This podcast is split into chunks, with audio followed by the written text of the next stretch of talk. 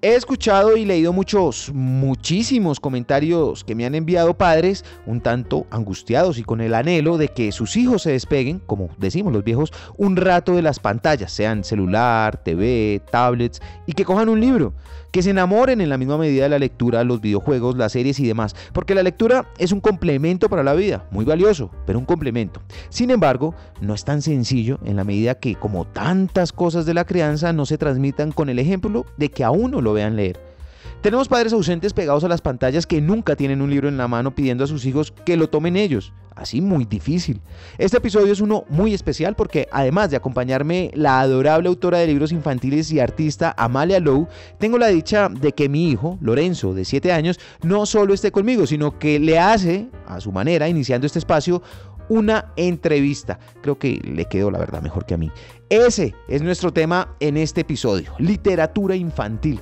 Bienvenidos todos, soy Lewis Acuña. Y yo soy Lorenza Acuña. Y están escuchando el podcast de, Libro al aire.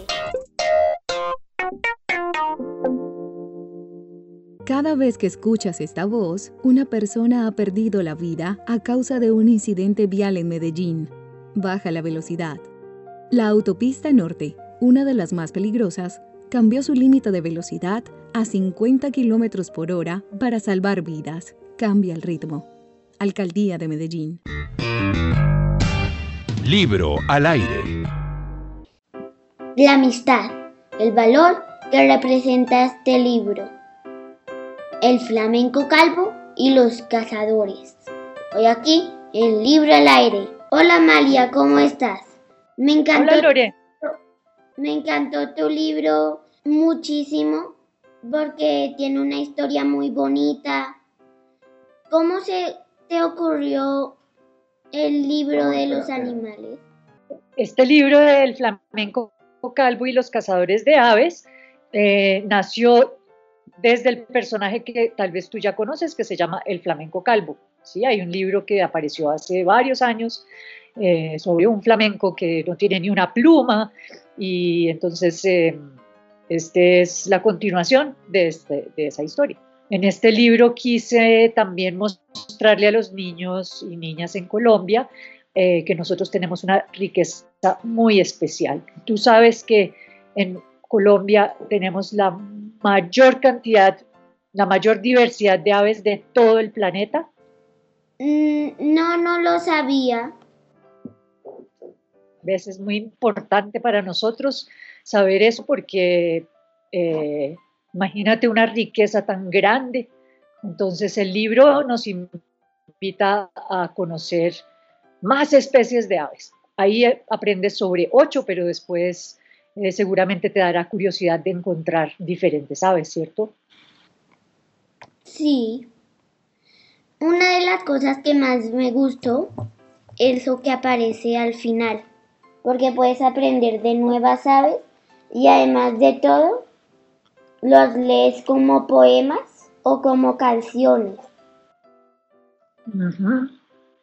Exactamente, hay, hay ocho canciones en las plataformas de música que todos pueden oír y, están las ilustraciones de las diferentes aves. Escogí varias aves que, son, que solamente existen en Colombia. No todas, pero la mayoría de las que puse solamente son de nuestro país, son endémicas. ¿Cómo se te ocurren las historias para los niños? Pues yo pienso como en alguna problemática que quiero abordar. Eh, por ejemplo, no sé si has leído Tito y Pepita. En Tito y Pepita están dos hámsteres peleándose y hablándose feo, se mandan unos poemas horribles y al final Pepita, la hamstercita, se enferma y, Tito descubre que es mejor ser amigos que ser odiosos. Entonces yo siempre trato de pensar en problemas que podemos tener los humanos y presentar unas soluciones eh, en mis libros para que todos aprendamos a ser eh, más armoniosos, más gentiles, más amistosos con los demás. Así más o menos es como me invento las historias. Y también pues busco que sean chistosas. no me gustan las historias muy serias. A mí me gustó mucho el libro en especial porque por los cazadores porque aprendieron una lección y que nos enseñan muchas personas. Exactamente, ahí vemos que los cazadores quieren plata y quieren agarrar a los pájaros en vez de eh, mirarlos con amor y, mirarlos con la fascinación que deberían tener. Entonces al final del libro se vuelven avistadores de aves, empiezan a mirar con unos ojos bellos y no con los ojos de la codicia. Esa es una cosa muy importante porque el dinero no es lo más importante. Es exactamente eso, eres muy sabio. Entonces, eso es uno de los mensajes que van en mi libro. Amalia, gracias por estar con nosotros hoy en Libro al Aire. Muchas gracias a ti, Lorenzo. Espero que hayas disfrutado la entrevista. Me encantó. Que tengas un buen día. Gracias, tú también. Chao. Chao.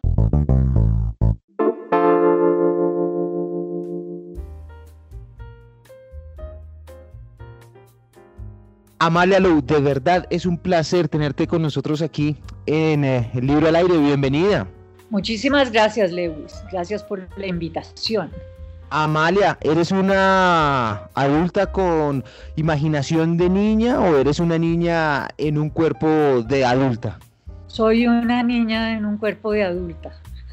¿Cómo es esto de dedicarse en serio a la literatura infantil? Es un verdadero reto porque el simplificar palabras nos cuesta hasta para hacer un pequeño discurso, una pregunta. Sí, es cierto, pero digamos, si, si uno está muy cerca a la infancia en el corazón es em, bastante natural. La crítica literaria generalmente es mucho más sencilla para libros de personas adultas porque construyen pues un imaginario en el cual ya todos estamos inmersos, pero en cambio los niños, los niños son muy sencillos, digámoslo en cierta manera de complacer, pero ¿Cuál es la retroalimentación que te dan ellos a ti sobre tu obra? Pues la mayoría, la mayoría de los niños me dicen que mis libros les enseñan cosas o les hacen pensar eh, en, situaciones y, y, los, los alivian, digamos, a través de la risa y a través de, de las enseñanzas un poco que pongo dentro de mis cuentos. Eh, entonces siento que los niños sí perciben que mis libros tienen como un norte para ellos, un, eh, una manera de, de, cambiar el comportamiento para volverlo más amable, más armonioso eh, y, pues les, yo creo que les enseño un poco a cuidarse a sí mismos y a cuidar a los demás. ¿Qué tanta influencia tiene a la hora de hacer estos cuentos, por ejemplo, como el que estamos estrenando hoy, El flamenco calvo y los cazadores de aves? Todo esto que tú haces como ilustradora, pintora, pianista, artista integral, ¿qué, qué, qué tanto te puede facilitar ese camino para hacer toda esta construcción de este mundo imaginario que les ofreces? Tengo la fortuna de haber, de ser viejita y de haber tenido suficiente tiempo para explorar los diferentes caminos de la expresión y, pues se juntan perfectamente eh, las disciplinas que, que, manejo, se juntan perfectamente para entregarle a los niños realmente un, un festival. Eso es lo que, lo que yo quiero para ellos, que sea que no sea solo la lectura, sino que también eh, visualmente sea colorido y loco y, que musicalmente también haya algo muy poético. Eh, entonces, pues es, mi deseo de, dar felicidad, yo creo, más que todo, que, que me lleva a, a, unir todo lo que sé hacer para, para entregarlo como un regalo. ¿no? Un regalo, pero ese regalo te trae satisfacciones. ¿Cuál ha sido hasta el momento esa mayor satisfacción que tú has podido recibir por todo este trabajo? ¿Cuántos libros son ya? Trece. ¿Cuál, es la mayor satisfacción que te han generado esos trece libros, esos trece pequeños hijos? Eh, mi más gran satisfacción es oír las risas de los niños. Sí. estar en un, un, colegio con 300 niños riéndose a la vez es, eh, yo creo que el, la felicidad más, más gigantesca que yo haya tenido. ¿Qué extrañas de tu infancia, Amalia? Mm, no extraño nada de mi infancia porque tengo la impresión de todavía estar ahí. Eh, pues yo siempre una niña muy, o sea, eh, soñadora, eh, lectora, mm, un poco, creo que nunca he bajado de esa nube de donde estaba mm, desde que nací, pues. Y ese es un punto muy importante, lo de lectora, niños lectores ahorita es una gran, gran tarea para tratar de encontrarlos. ¿Qué libros recuerdas tú de tu infancia, de esos momentos? Pues yo em, crecí una primera parte de mi infancia en los Estados Unidos, entonces tuve pues la influencia de Dr. Seuss, que es un poco mi, como decir, mi guía. Él también escribía unos libros con, con enseñanzas y, y, para mí como niña era de niña me, encantaba eso, como, ah, ah ser, eh, ser vanidoso, qué tontería, ¿no? O sea, como que veía cosas muy, que eran muy sensatas para mí y que me reafirmaban eh, como en mis valores, ¿sí? los, valores un poco que yo recibí de mis padres. Entonces, bueno, por ese lado. Y mi papá cuando... Eh, volvimos a Colombia me llevaba siempre a comer helado el domingo y a comprar cómics entonces eh, yo era una devoradora de cómics y tenía pues debajo de la cama cientos y cientos de cómics. Y, después de eso ya em, quise más letras. Entonces, más letras, más, libros más gordos, por favor. Y así poco a poco eh, pasé del cómic a los libros más gordos. Entonces, bueno, eso sería algo que puedo decir que extraño mucho de mi infancia, es a mi papá. claro, claro. ¿Qué extrañas de la infancia de tus hijos? De la infancia de mis hijos, ah, sí, leer millones y millones de libros. Te aprovechaste. o sea, nuestra actividad preferida.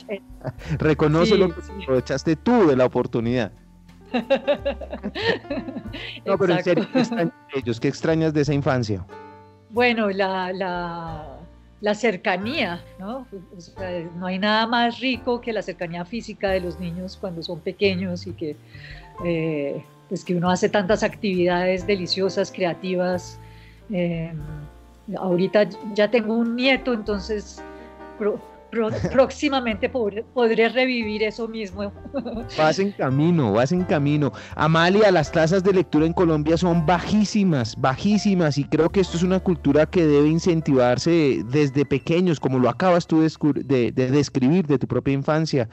Un consejo para los padres, para los que te están escuchando en este momento, ¿cómo hacemos para que los niños lean más, lean más, para que se interesen más por la lectura?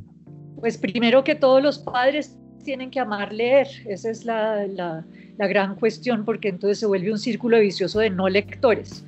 Eh, pues si los padres no son lectores, ¿cómo van a hacer para mostrarle la delicia que es leer a los niños? Entonces, eh, pues un método muy bueno es que los padres se vuelvan lectores de libros infantiles, eh, que encuentren toda la magia y los tesoros que existen en el libro ilustrado para, y, que entren junto con sus hijos a esos libros, pues para empezar. Pero ojalá también que, que los papás poco a poco también quieran más letras, libros más gordos, y así abran el camino para que sus hijos también eh, tengan ese tesoro en sus manos que es, que es la, literatura, la, la, lectura, pues. Amalia, ¿cuántos libros más esperas tener para nosotros, para nuestros hijos, para los que todavía somos niños leyendo? Pues espero eh, hasta el fin de mis días, uno por lo menos al año. Pongámosle que si, si vivo 100 años, puedo todavía hacer unos 45 libros. No, 100, dijiste uno por año.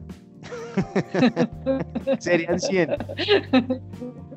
Esta es mi entrevista con Amalia Lowe. Amalia, te mando un enorme, enorme abrazo y espero que no sean 100, sino 200 años los que nos acompañes con tus historias. Un abrazo gigante y gracias. A ti, Lewis, un abrazo.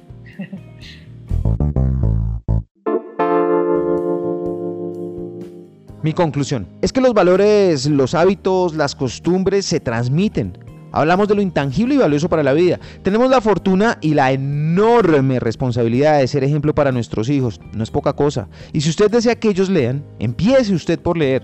La imagen de un padre o una madre desconectados y con un libro en la mano es poderosísima. Y si es permanente, se convertirá en un rasgo distintivo a los ojos de los niños y recuerden que somos sus primeros héroes en la vida. Entonces, para mí, Ese, ese es el secreto. Gracias por escuchar el podcast de Libro al Aire. Espero lo hayan disfrutado y les haya servido tanto como a mí. De eso se trata, de encontrar y compartir libros que alimenten la vida. Por favor, visiten la página www.libroalaire.com, suscríbanse a nuestros perfiles en Instagram, Facebook, Twitter, YouTube y a nuestro podcast, en cualquiera sea la plataforma que estén utilizando para escucharlo. No olviden enviarme sus comentarios, me encanta leer. Libro al Aire no se propone ser tendencia, sino ser útil para tu vida.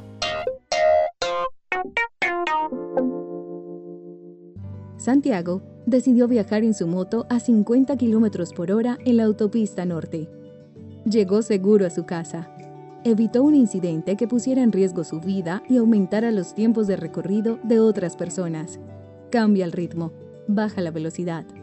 Alcaldía de Medellín. Libro al aire.